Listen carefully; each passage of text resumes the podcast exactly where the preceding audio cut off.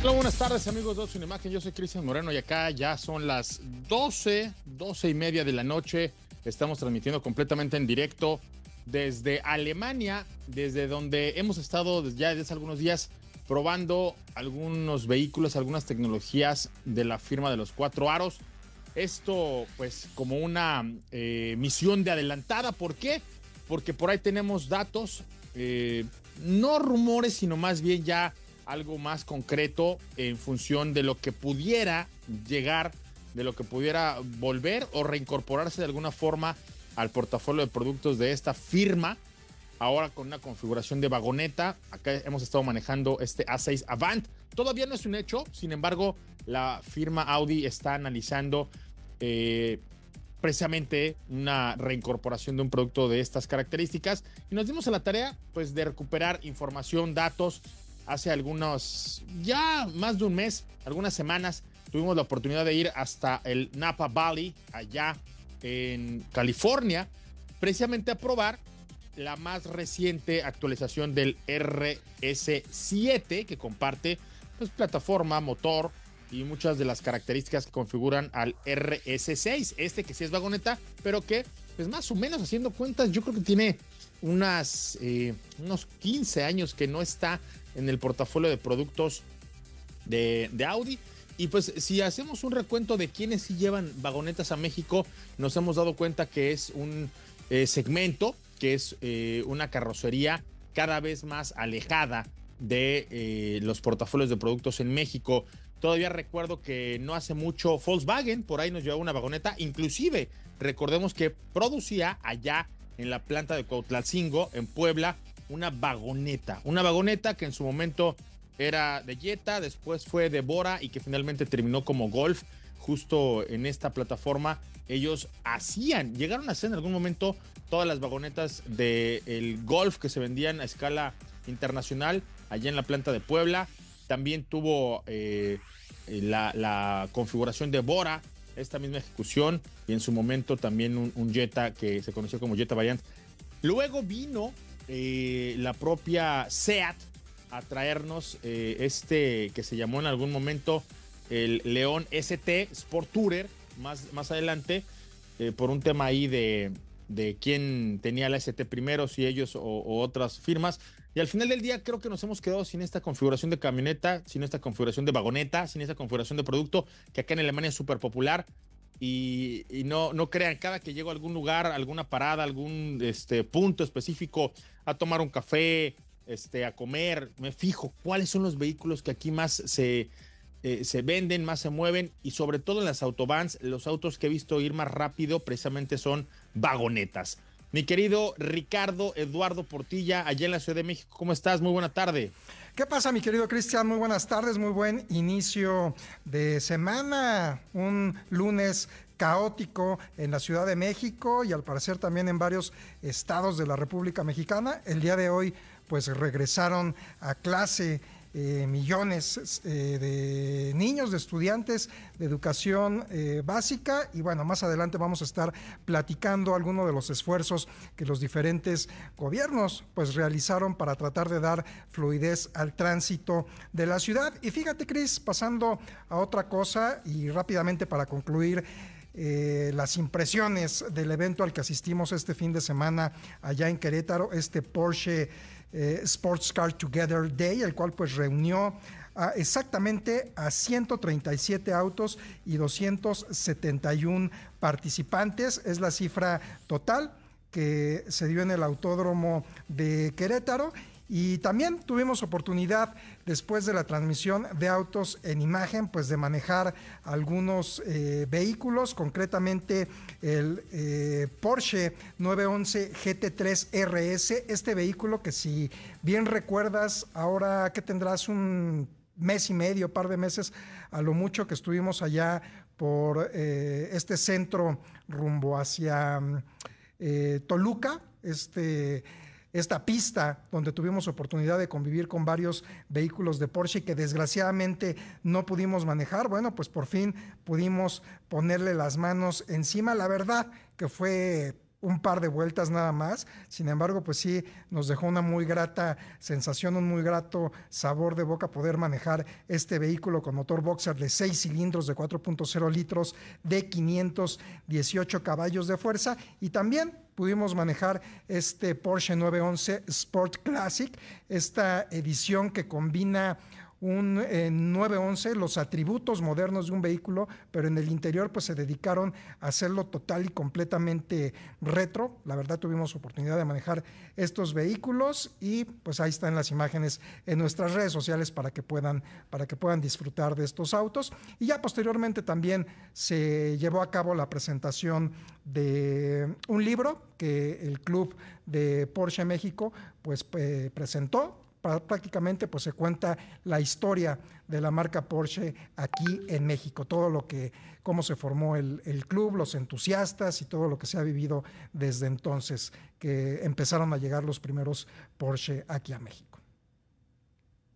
Pues ahí está una historia muy rica, una historia eh, muy eh, fuerte, eh, una, una gran historia, digo, para, para concretar la que tiene Porsche con, con nuestro país con un México que no solo ama a esta marca, sino que como tú bien lo dijiste este sábado que estuvimos conectados allá contigo en Querétaro, una, una marca llena de ángeles y demonios, de lo cual se da cuenta en este libro y que obviamente con la carrera panamericana, con los nombres de vehículos como el, el propio Panamera, como el propio Carrera, pues eh, han dado cuenta de, lo mucho que quieren a México y de todos los tributos que tienen que eh, todavía rendirle a este país que tanto los, los ha eh, pues los, los ha buscado, mi querido Ricardo. Pero bueno, vámonos a este otro tema del cual nos estabas hablando, porque en un reto más vamos a hablar acerca de cómo es que se dio en algunos puntos de la República Mexicana este tan esperado regreso a clases. Eh, como dice la canción, el verano se terminó y con este lunes eh, también llega un caos vial monumental. Evidentemente, todo lo que tiene que ver con el regreso de los niños a las clases, pues también nos habla de un congestionamiento vial en las principales eh, ciudades de este país. ¿Por qué? Pues por las escuelas. ¿Por qué? Por los puntos en donde coinciden los papás para ir a dejar a los chicos.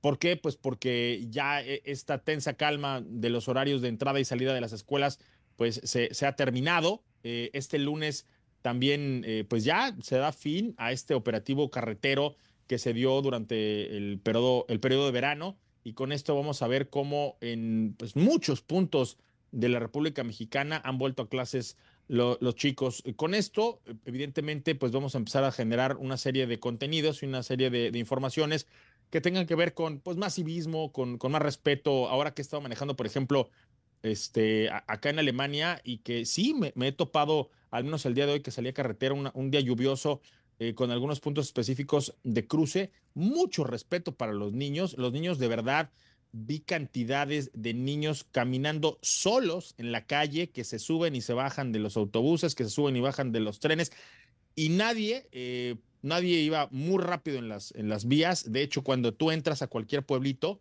eh, esto pasa en muchos lugares de Europa, ahí dice límite de velocidad, en algunos casos era 50, en algunos casos era 40 y sobre todo en las escuelas era de 20. Ojalá ya en la República Mexicana hiciéramos un poquito de conciencia, ¿no? Porque pues a lo mejor no son nuestros hijos, pero sí son los hijos de alguien y creo yo que como automovilistas les debemos todo nuestro respeto y todo nuestro cuidado, eh, Ricardo. Así es que si nos están escuchando en algún punto de la República en donde ustedes hayan sentido justo este cambio, eh, a partir del día de hoy, por favor compártanlo, estamos ahí abiertos en las eh, vías de contacto para las personas que nos están viendo en este momento a través del canal 3.4 de televisión abierta. Ahí pueden ver que ya tenemos en arroba imagen guion bajo MX y en arroba y eh, perdón, en Facebook también en Imagen Radio, en arroba Autos en Imagen vamos a estar platicando acerca de este regreso a clases, mi querido Ricardo Eduardo Portilla.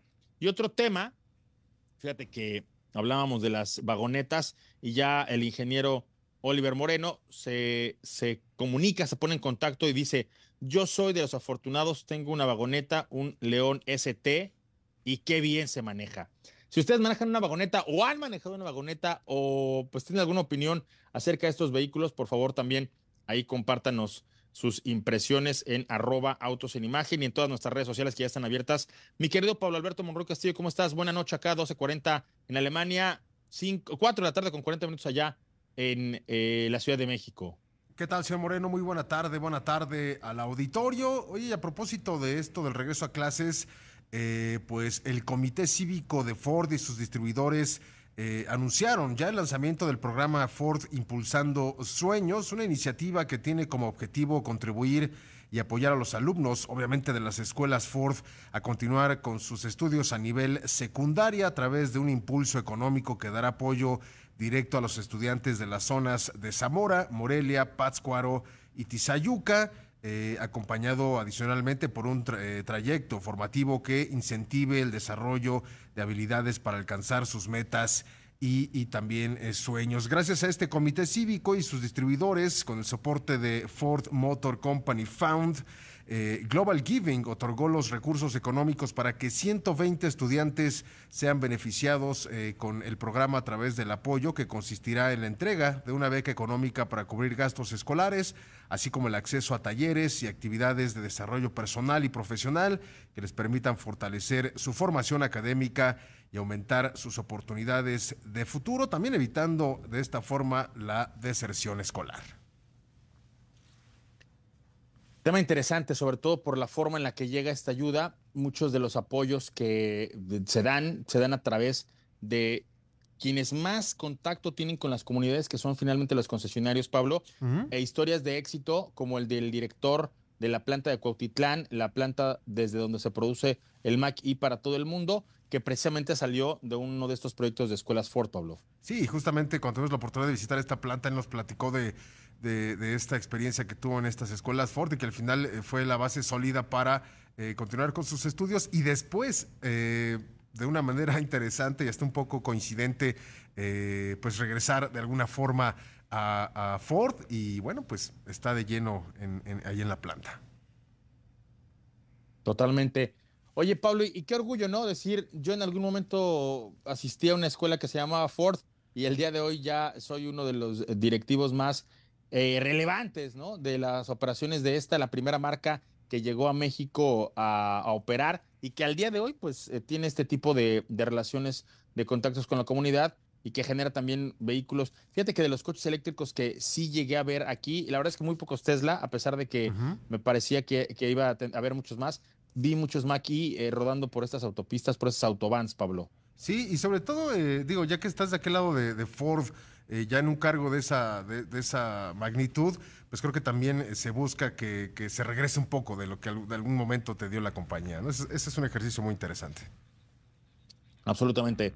Pues bueno, vamos a un cuarto y regresamos. Estás en Autos en Imagen. Bueno, cuando son las 12 de la noche con 47 minutos, eso al menos aquí en Alemania, desde donde hoy estamos transmitiendo completamente en directo, pues estamos de regreso.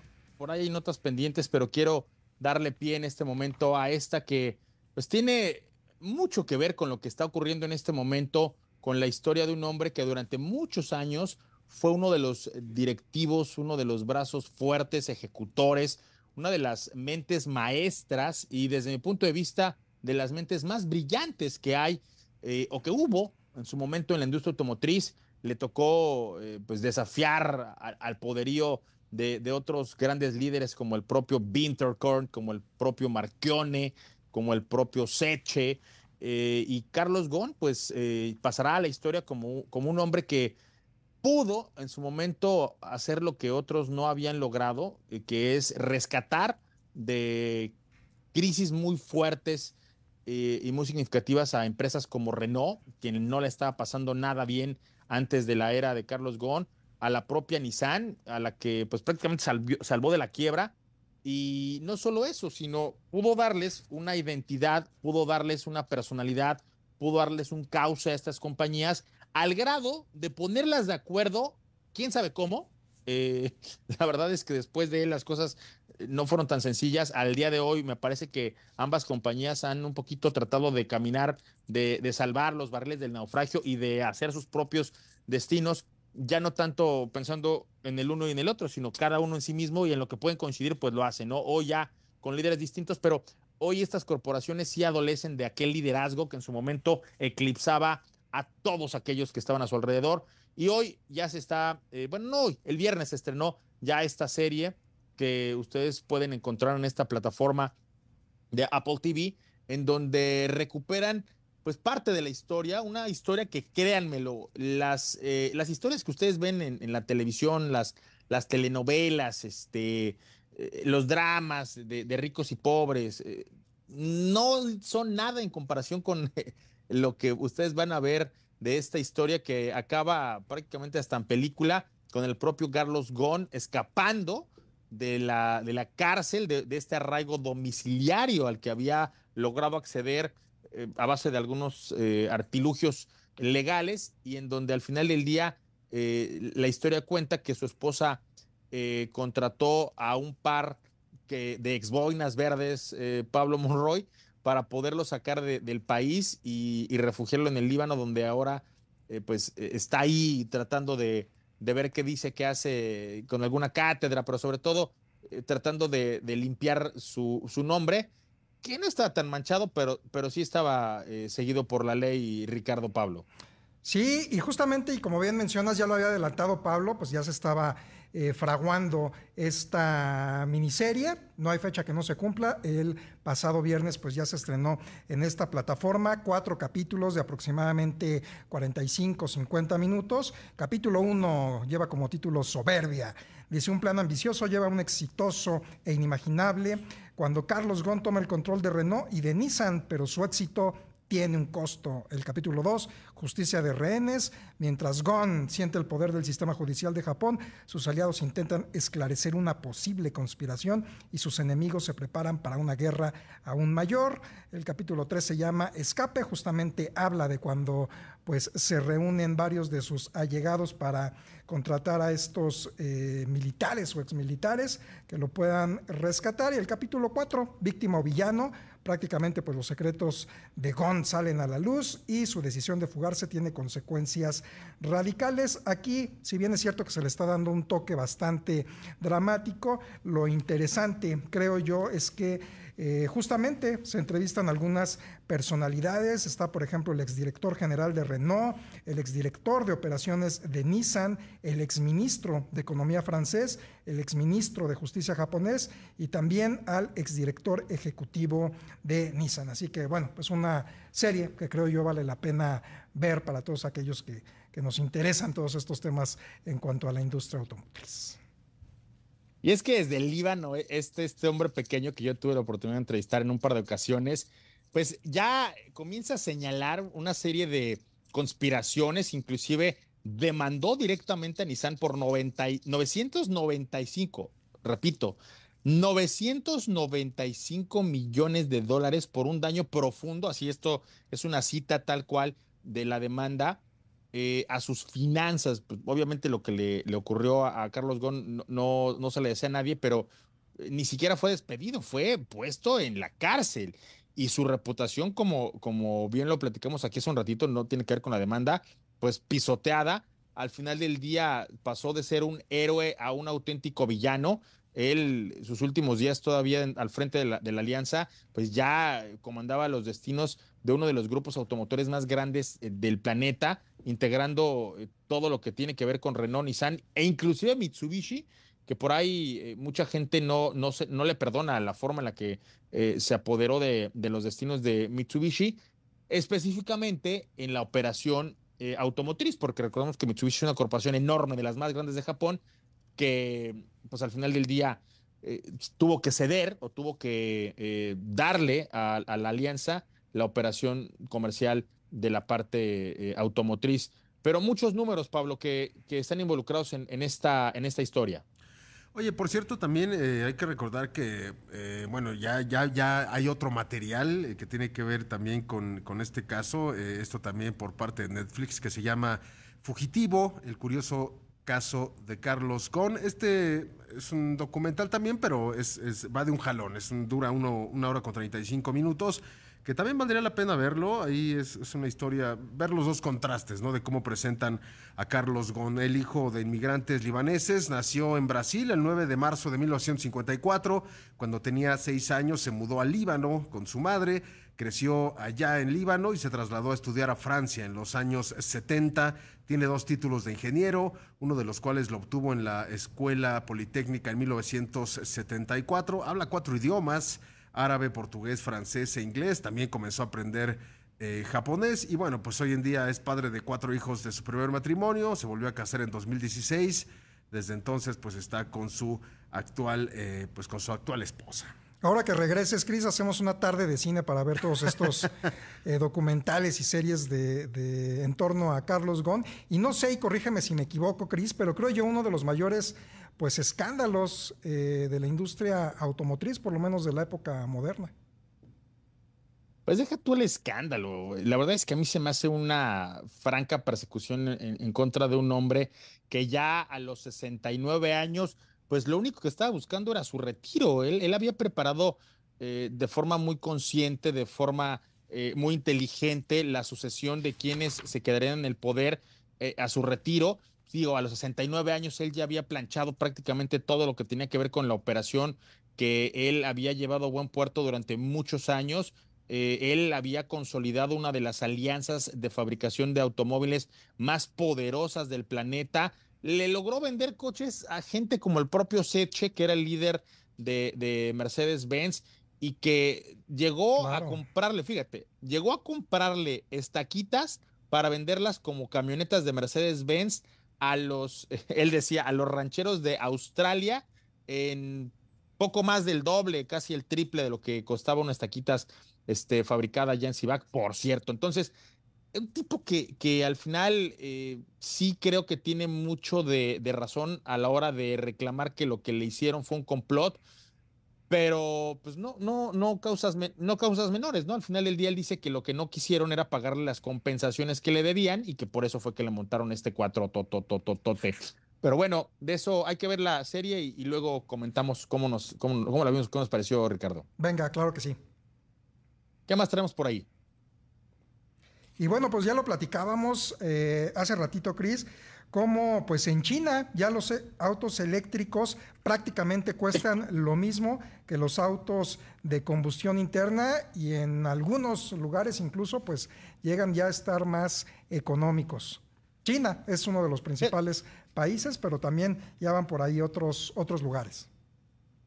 Y es que justo lo que acabas de decir, Ricardo, tiene mucho que ver con esta guerra que comenzó precisamente Tesla y en donde probablemente por la amortización de la tecnología, por el desarrollo de la, de la economía de estos vehículos y de estas tecnologías, se pretendía que a lo mejor en unos cuatro o cinco años esto eh, ocurriera, es decir, que el precio de los vehículos impulsados por motores de combustión interna fuera similar al de los vehículos eléctricos. Sin embargo, con esta guerra que empezó el propio Elon Musk, lo que ocurrió fue que aceleró este proceso y hoy vemos cómo las firmas automotrices ya no pudieron mantener los altos precios de los eléctricos y en muchos mercados, hoy el de China, el más relevante para muchas cosas, el principal exportador de vehículos a escala internacional y también el principal comprador de vehículos eléctricos, dijo, no más, los eléctricos cuestan lo mismo o incluso menos que los impulsados por motores de combustión interna. Nos vamos a un corte y regresamos, estás en Autos en Imagen.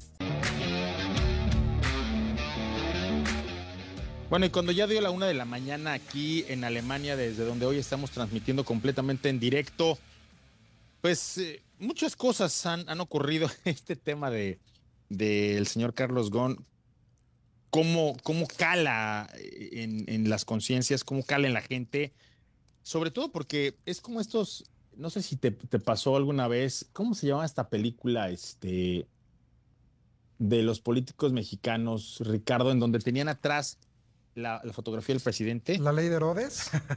Es correcto. Así. Este. sobre todo porque mucha gente que, que, actualmente todavía forma parte de la corporación veía a Carlos Gon como, como este superhéroe, ¿no? Sí. Como, como, este, este Mesías, como, como, este profeta, como este ídolo. Este. Y, y, yo me incluyo, o sea, las ocasiones que tuve la oportunidad de, de entrevistarlo, era un tipo, sí, soberbio, sí, arrogante, pero al final del día era brillante. Eh, él, él, no iba a ser amigos, ¿no? Y me tocó ver las dos caras de, de este, de este tipo. Eh, por un lado, sí en un par de ocasiones llegó a hablar con la prensa mexicana, nosotros reunidos ahí en presentaciones, en autoshows, en, en conferencias, y, y a México lo tenía en una alta estima porque México representaba para su estrategia un bastión, eh, le representaba un, un, músculo importante, porque lo que bien sabía hacer Carlos Ghosn era, era, eso, hacer volumen.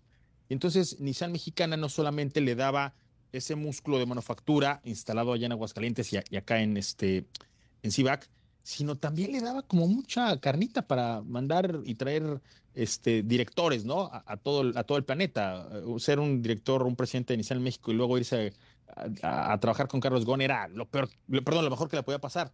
Y hoy yo quiero que toda esta gente saque esas fotos, ¿no? Este, ahora vinculados con un, con un delincuente, ¿no? Con, con un perseguido político, con, con, un tipo al que pues ya, ya no es eh, popular.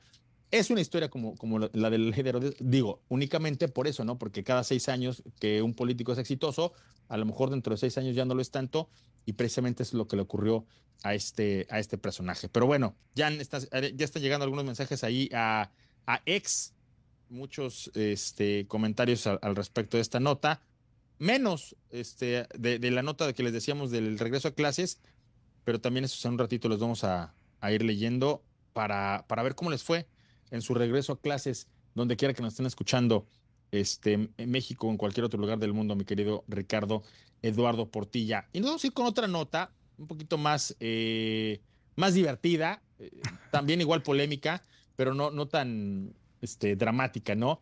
Y es que me suena todavía, habrá que rascarle más para tener absolutamente todos los detalles de, de esta nota.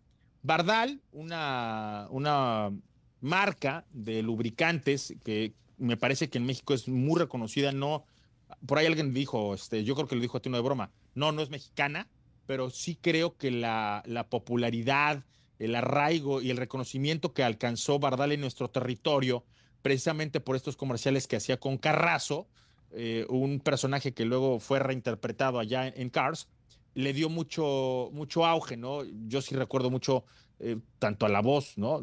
Célebre de, de, Carrazo, como a todos estos pequeños eh, momentos chuscos, ¿no? En donde promovía los, los productos de Bardal. Bardal al final del día, en nuestro país, en nuestro país, está ganando una demanda por el nombre y por los derechos comerciales de Fórmula 1. Fórmula 1 es una marca de, de Bardal y lo ha sido desde hace muchos años. Inclusive yo he visto, y esto atona un poco más de, pues me parece que un tema cómico, que quienes pintan o han pintado bardas con el nombre de Bardal arriba han utilizado al revés el logotipo de Fórmula 1 de la máxima categoría para anunciar el lubricante. Cuando esto se modificó, o sea, cuando el, el logotipo de la Fórmula 1 evolucionó, lo que se hizo fue seguir utilizando el nombre de Bardal y ponerle el nuevo logotipo rojo de la máxima categoría. Lo cierto es que ahora en México es al revés porque Bardal se asume como el propietario de los derechos y del nombre de Fórmula 1 en nuestro territorio y esto pues eh, de alguna forma obligará a, la máxima categoría del automovilismo a llegar a un acuerdo para explotar, al menos es lo que dice esta nota, que todavía está en progreso, habrá que ver qué ocurre en el corto plazo, eh, los nombres o el nombre ¿no? de Fórmula 1 cuando era al revés. Fórmula 1, cuando tú querías hablar de cualquier cosa de Fórmula 1, para poder hacer uso de estos derechos comerciales, había que pagar la Fórmula 1. Ahora creo que puede ocurrir algo por ahí chusco y hasta paradójico o, no sé cómo llamarlo, Ricardo.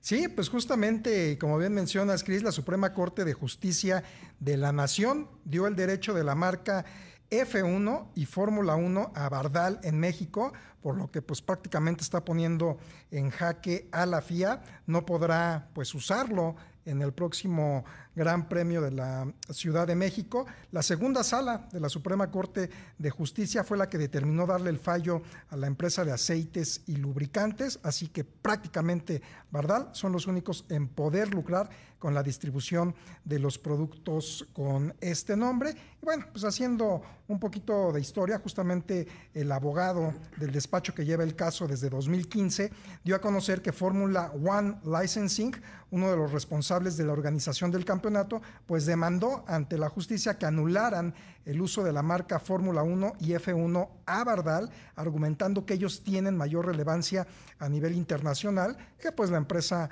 de aquí de México. Sin embargo, bueno, pues ya se, se pusieron todo el proceso legal, se presentaron pruebas, todo lo que conlleva un juicio. Sin embargo, pues ya se decidió darle pues el uso de los derechos del nombre F1 y Fórmula 1 a Bardal. Sin embargo, bueno, también el abogado de, de, esta empresa, de Bardal, pues dijo que prácticamente los directivos de la empresa se podían sentar, escuchar propuestas, así que no iban a descartar que si se podría utilizar la marca licenciada en un futuro, claro, siempre y cuando pues, se llegara a un acuerdo de derechos, un acuerdo económico. Así que bueno, pues esto es lo que, lo que está sucediendo con Bardal y con Fórmula 1. Eh, ¿qué, pensaría Don Ole Bardal, ¿no? El, fundador de la marca de, este, esta circunstancia, este, Ricardo. Bueno, vamos a ver qué, qué ocurre en el corto plazo. Eh, mi querido Pablo Alberto Monroy Castillo, esta nota no me da nada de gusto decirla, pero finalmente es una realidad. Y también la expongo aquí porque mucha gente eh, allá afuera cuando va y compra un coche, cuando da un apartado, cuando trata de encontrarse en una lista de espera eh, inmanejable, eh, desaseada, eh, triste, lamentable, pues se siente muy frustrada. Sin embargo, este es un ejemplo de que lo que está ocurriendo en este momento con las aduanas de nuestro país le están pegando fortísimo a la industria automotriz nacional y ya en este momento inclusive a los eh, espacios en donde comercializamos vehículos en otros territorios, siendo uno de los principales exportadores de vehículos a escala internacional, lo que están haciendo con, con las aduanas de este país, con los puertos de este país es, es infame, ¿no? Pero bueno, hemos dado cuenta de, ello ya en repetidas ocasiones. Hoy son cerca de 20 mil vehículos de dos eh, grupos automotores principalmente que manufacturan allá en San Luis Potosí, eh, los que se encuentran varados en el puerto de Veracruz. Esto debido a problemas administrativos en la aduana que están obstaculizando su exportación. Lo que principalmente reportan, Pablo, es que debido a que la operación de el escáner en la aduana de Veracruz ha sido ya un problema, eh, pues hoy las revisiones se están realizando de forma manual. Y obviamente esto, imagínate cómo, cómo es que eh, está pegándole, que ya hay 20 mil vehículos parados, generando, generando retrasos importantísimos y significativos para la, para la exportación. Aquí el tema del escáner me parece que es lo de menos. Me parece que lo demás es cómo vienes a echar a perder algo que si no funcionaba bien, digo, no es que las aduanas hayan sido este, a lo mejor el, el ejemplo más claro de transparencia ni de eficiencia eh, ni de funcionalidad, no estaban tan mal como están ahorita. Y lo que estamos viendo es que una vez más, por tratar de arreglar algo, le das en la torre a una operación relevante y significativa que tiene que ver con la exportación de vehículos, que es uno de los principales eh, módulos, de, los principales rubros para atraer inversión extranjera directa, por todo lo que ustedes ya saben que tiene que ver con la industria automotriz y con la manufactura eh, en nuestro territorio, mi querido Pablo. Aquí pues es Veracruz, pero te puedo decir que en todas las aduanas, con esta eh, reorganización, lo que han hecho es retrasar problemas de logística que ya de por sí eran complicados, el tema de los semiconductores, el tema de la manufactura eh, que se había visto cerrada en muchas operaciones por el tema del COVID, por el tema de la pandemia, pues ya estaba rota una cadena de suministro significativa, ya estaba rota una eh, una fortaleza de nuestro país en términos de logística y ahora con el tema de tratar de limpiar las aduanas, pues nos hemos visto atrapados con mafia, una mafia igual o más grande que la que había en, su momento para meter y sacar coches del país, y también con, con un tema eh, terrible del arribo de nuevos jugadores para la importación y la exportación de vehículos a, México, Pablo. Y es justamente, señor Moreno, esta falta de eficiencia en, el, en estos procesos, ¿no? Eh, en el procesamiento de la producción de vehículos que ha generado retrasos y también la imposibilidad de movilizar pues, todas estas unidades hacia el extranjero, esta, esta paralización de alrededor de 20 mil vehículos pues ha generado un impacto negativo en las plantas de ensamble tanto de eh, BMW y General Motors, eh, ambas instaladas en San Luis Potosí. Y bueno, pues la imposibilidad de exportar los vehículos debido a estos conflictos administrativos en la aduana de Veracruz, pues ha llevado ya a una situación crítica tanto en la producción así como en los rendimientos pues de estas, de estas dos plantas. Es, eh, es, ¿Quién es el que está reportando esta, este retraso, Pablo? Eh, directamente se está reportando desde el gobierno de San Luis Potosí.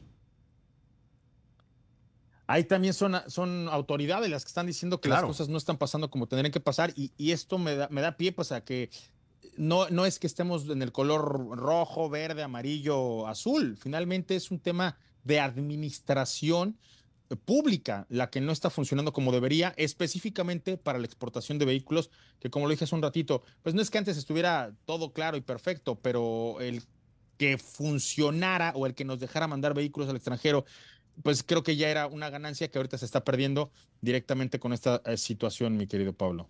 Así es, señor Morón. Y bueno, pues esperemos que se vaya aliviando esto con el tiempo, porque si no, en vez de 20 mil van a ser 30 mil.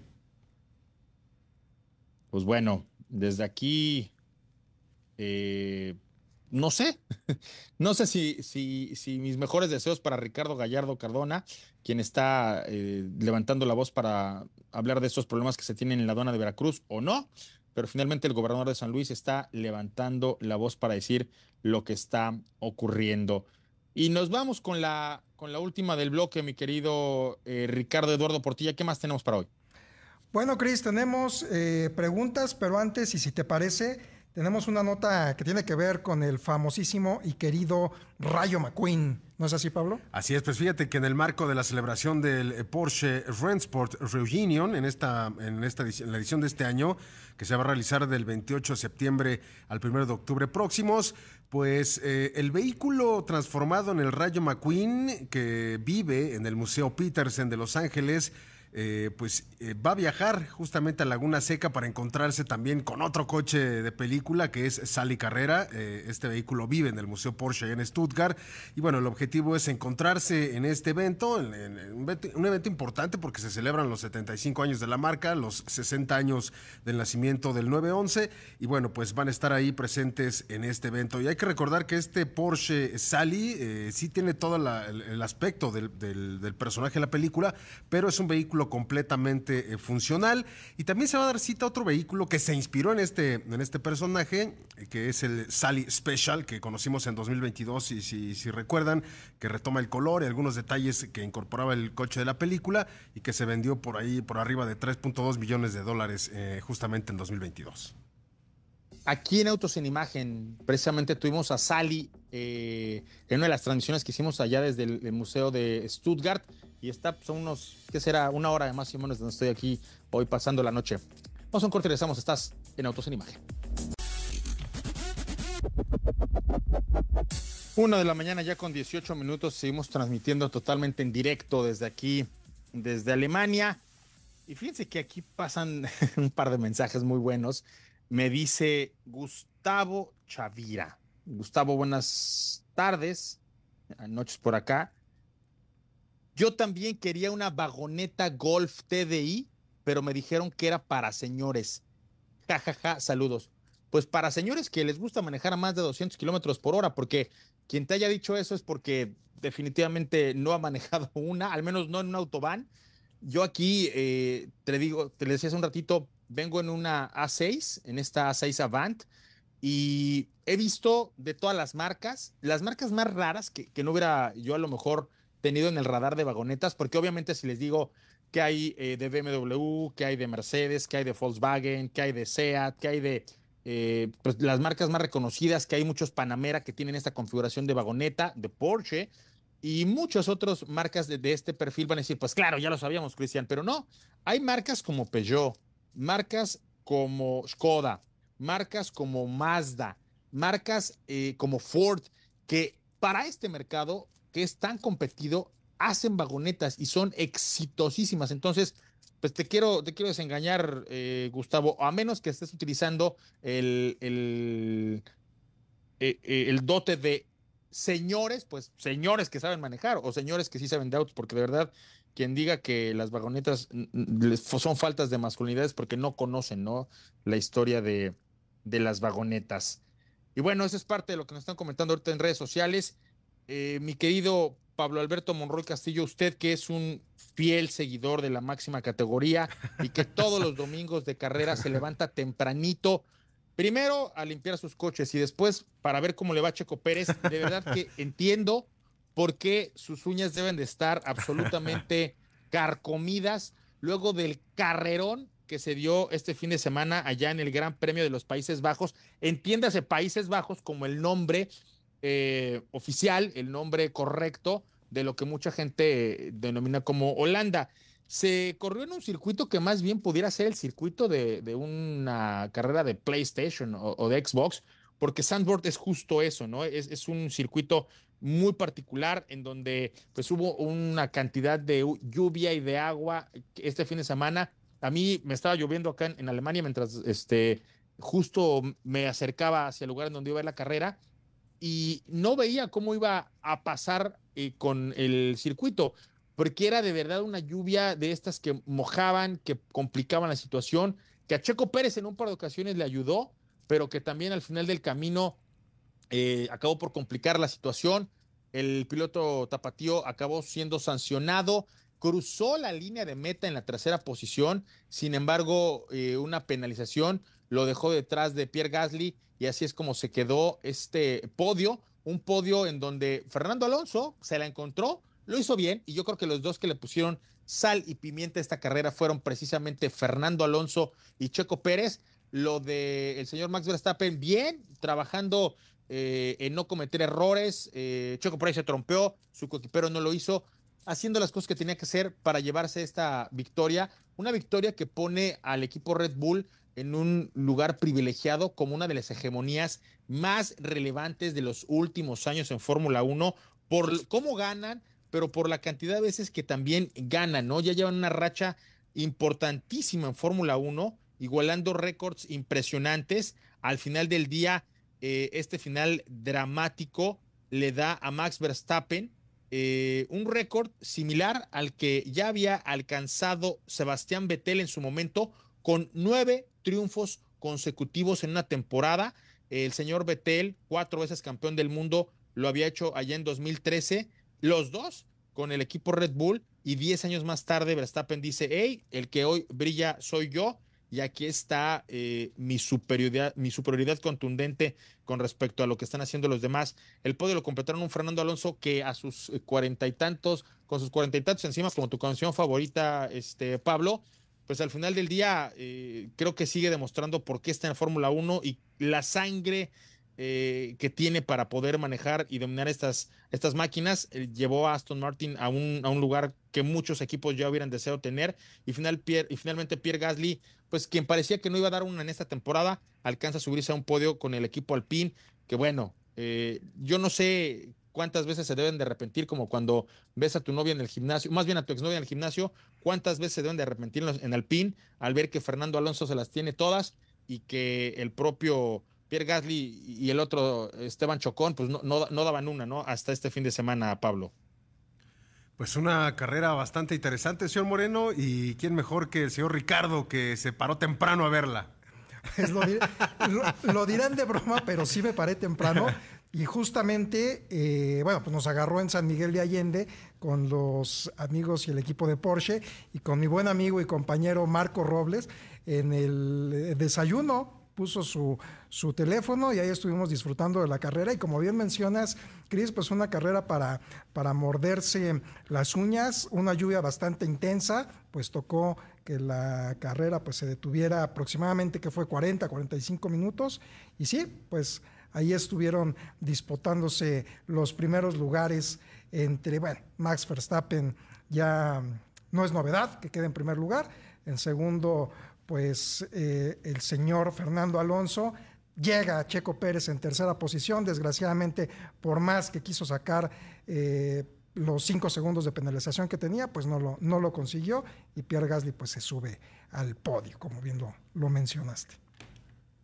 Este muchacho ya bicampeón de Fórmula 1, con apenas 25 años, ya logró su eh, victoria número 46 en la máxima, la máxima categoría, 90 podios, 28, 28 pole positions, 27 récords de vuelta rápida en 176 grandes premios disputados.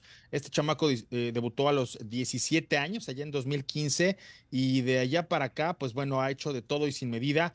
Eh, creo yo que una carrera que pone mucho sobre la mesa, porque mucha gente criticó que sí, porque Red Bull le hizo el undercut al propio Checo Pérez para quitarle la primera posición. Al final del día, a Max se le gana, eh, pues prácticamente echándole montón, y a Checo no le alcanzó con, con lo que hizo, pero bueno, esperemos que al menos este subcampeonato que hoy está en manos de Checo Pérez con 201 puntos se pueda eh, consolidar para el final de, la temporada. Max Verstappen ya con 339 puntos y un lejano Fernando Alonso, quien a pesar de subirse al podio no tiene más que 168 puntos. Luego de la vuelta rápida que él mismo concretó, Hamilton en la cuarta posición con 156 puntos y Carlos Sainz, quien tampoco tuvo su mejor carrera, pero no le fue tan mal como su coquipero, en la quinta posición con 102 puntos. Red Bull arrasando en el campeonato de constructores delante de Mercedes y Aston Martin. Y otro eh, mexicano que lo hizo muy bien el fin de semana fue precisamente Pato Howard, quien también se subió al podio y por ahí posteó un, par de fotografías eh, agradeciéndole al equipo. Creo yo que esta relación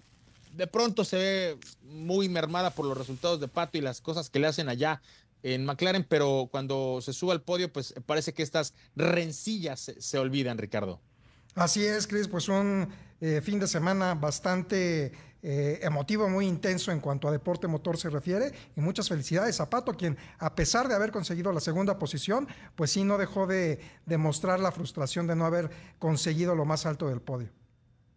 Es correcto. Y bueno, el regreso a clases, dame las últimas cifras para que nos despidamos porque el tiempo se agotó, Ricardo. Sí, pues prácticamente te decía, eh, aproximadamente 24 millones de estudiantes fueron los que regresaron a clases. Concretamente aquí en la Ciudad de México se desplegaron 6.577 policías, entre ellos 400 de tránsito, quienes se encargaron, pues, o por lo menos intentaron poner orden en los estacionamientos alrededor de las escuelas. Sin embargo, por comentarios en redes sociales, creo que no, no lo lograron eh, del todo hacer más fluido el tránsito de la ciudad. Vámonos, Cris, hasta mañana. Lamentable.